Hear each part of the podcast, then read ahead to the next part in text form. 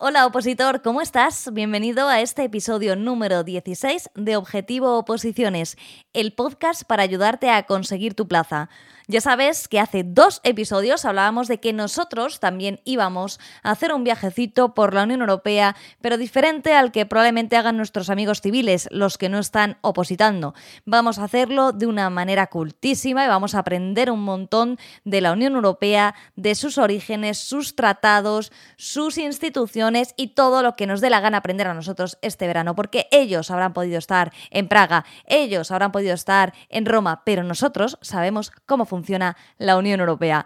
Ya sabes que si quieres decirnos algo, puedes escribirnos al 619 63 26 46, 619 63 26 46 para hacernos llegar tus audios. Por ejemplo, nos puedes decir qué te parece nuestra clase, nuestra OPO clase de la Unión Europea y dónde te gustaría viajar dentro de la Unión Europea una vez que apruebes tu oposición. En este episodio nosotros nos vamos a dedicar a los tratados modificativos, aquellos que surgen a partir de 1986 hasta los tratados actuales, los tratados el TUE y el TEFUE o Tratado de Lisboa, para hacer un recorrido e iremos viendo qué efemérides iban sucediendo en el mundo y en España mientras en la Unión Europea se iban firmando estos tratados. Te invitamos a que nos acompañes a este viaje Así que nada, ponte el cinturón, que nos vamos.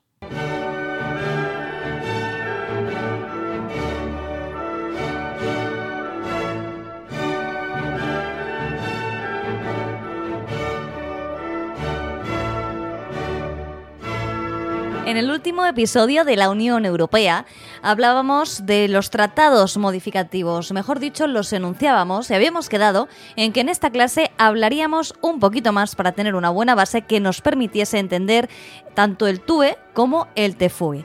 Pues vamos a ello. ¿Qué tienes que saber? Algunas fechas y algunos nombres. 1986, Acta Única Europea. 1992, Tratado de Maastricht.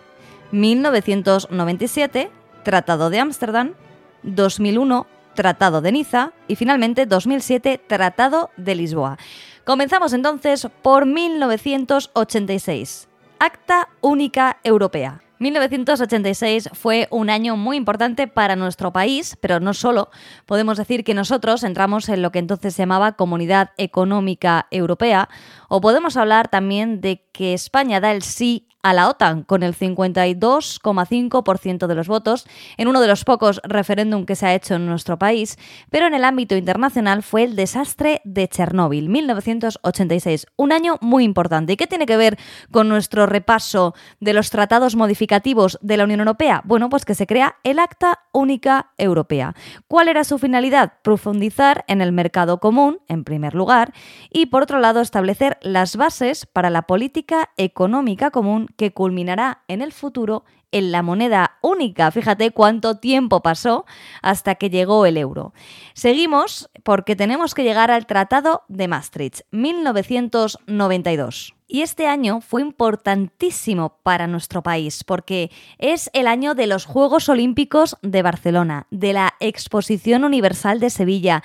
Tiene lugar la segunda cumbre iberoamericana de jefes de Estado y de Gobierno y también Madrid se convierte en capital cultural de Europa. España regresaba al mundo tras muchas décadas de retraimiento internacional, podríamos decir. 1992, todos los periodistas, todos los historiadores lo consideran el año en que España regresó al mundo. Pues en eso estábamos cuando se crea uno de los tratados más importantes de la Unión Europea, el Tratado de Maastricht, que se crea en 1992 y que entra en vigor un año más tarde, en 1993. ¿Por qué es tan importante? Porque da origen a la Unión Europea tal y como la conocemos hoy. El Tratado de Maastricht supuso una nueva etapa en el proceso de creación de una unión cada vez más estrecha entre los pueblos de Europa.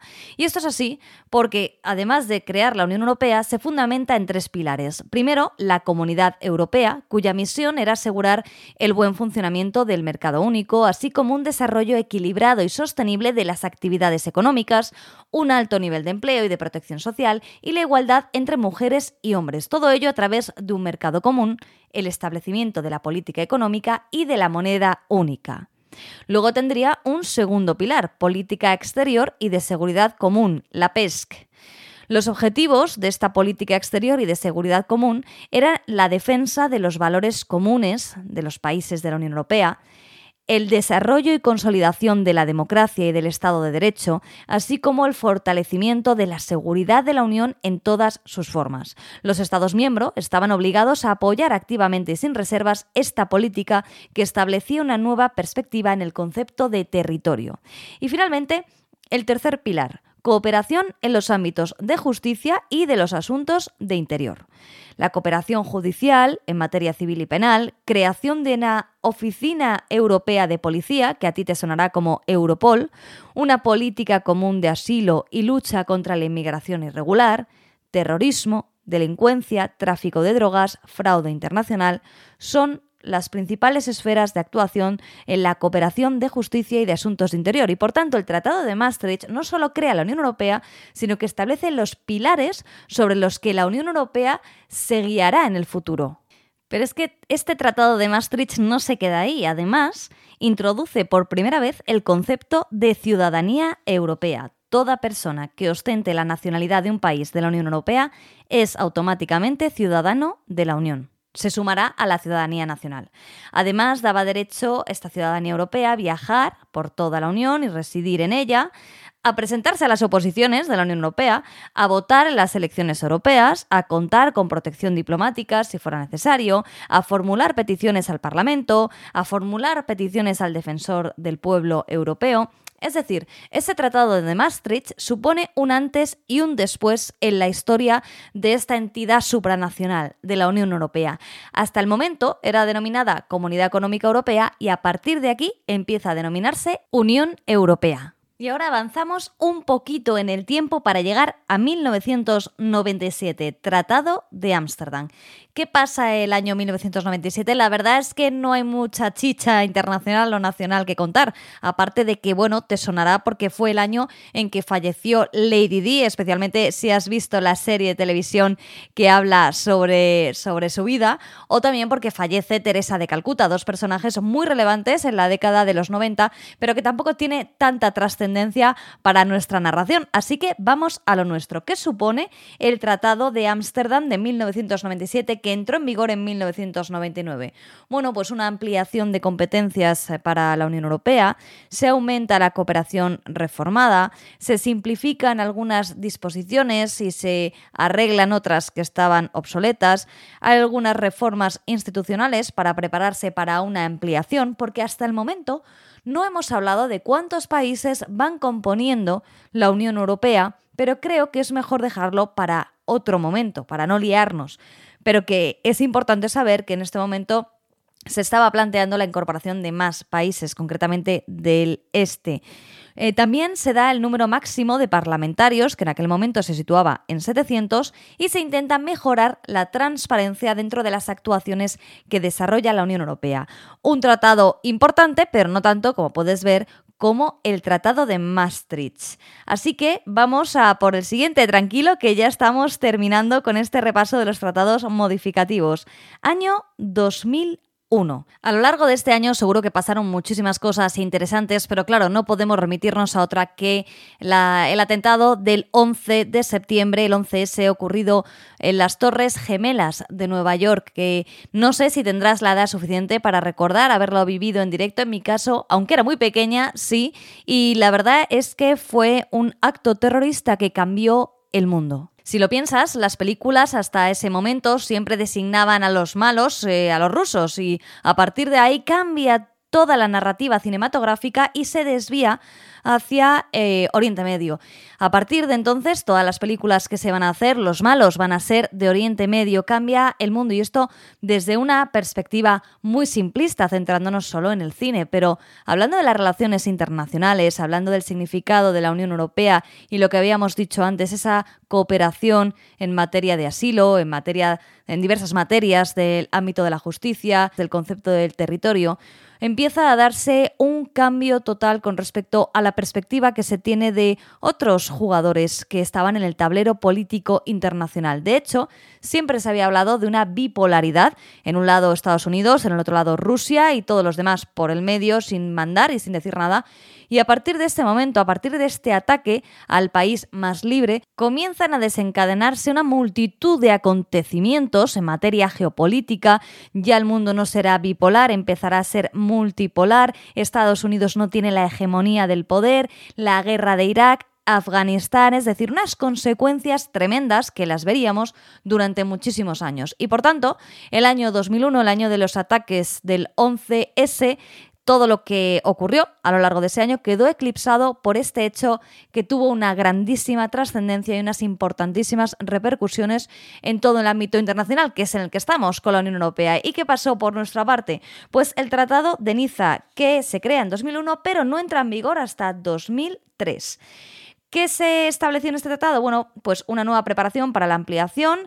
Eh, se pasa de 700 eh, parlamentarios a 732 y se perfilan las instituciones. Bueno, fue un tratado que tampoco tuvo tantísima trascendencia porque claro, estábamos a otras cosas, pero hay que mencionarlo porque fue uno de los tratados modificativos. Y por fin llegamos al Tratado de Lisboa, que fue firmado en el año 2007 del que solo diré que es el año en el que Steve Jobs presenta el iPhone.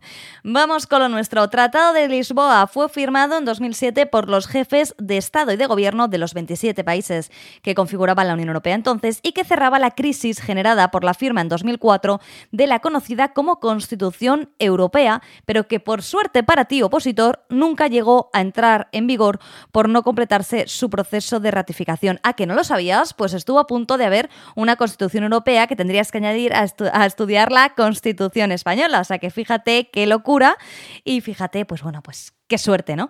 Entre comillas. Con el Tratado de Lisboa, que entra en vigor en 2009, la estructura de la Unión pasa a ser única, quedando para el olvido la anterior división por pilares. En primer lugar, modifica el Tratado de Maastricht, que ya se conocía como TUE, Tratado de la Unión Europea y también modifica el Tratado de las Comunidades Europeas, el antiguo ese que hablábamos en el anterior podcast, que pasará a denominarse Tratado de Funcionamiento de la Unión Europea, por lo que desde entonces existirá únicamente la Unión Europea, que sustituye y sucede a la Comunidad Europea. Ya ese nombre desaparece por completo y será única y exclusivamente la Unión Europea. Además, dota de personalidad jurídica a la Unión, requisito formal indispensable para dotarla de legitimidad en el plano internacional y de capacidad para adoptar acuerdos internacionales con terceros estados o con organismos internacionales.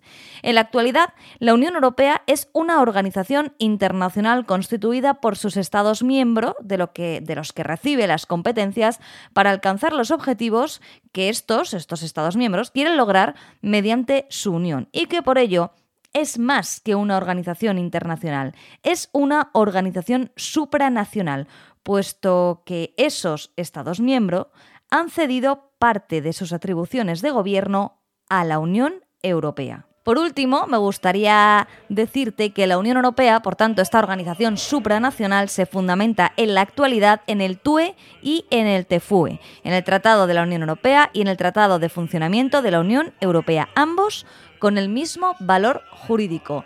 Y aquí vamos a dejar esta clase de los tratados modificativos hasta llegar a los tratados en los que se fundamenta la Unión Europea para, en el próximo episodio, referirnos a ellos, al TUE y al TEFUE.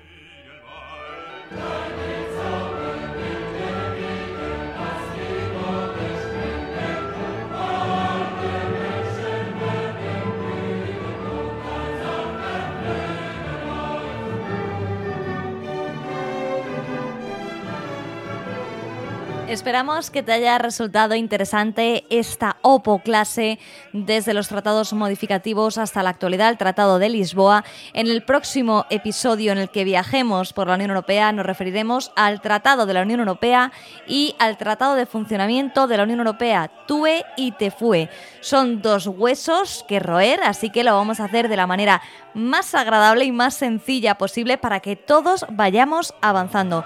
Te deseo una semana estupenda en el Opozulo, que no pases mucho calor porque según nos cuentan los meteorólogos va a hacer muchísimo. Espero que estés fresquito, que te mantengas hidratado y lo más importante, que avances en el temario y que sea el último verano que estés escuchándome. Un abrazo y hasta el próximo episodio.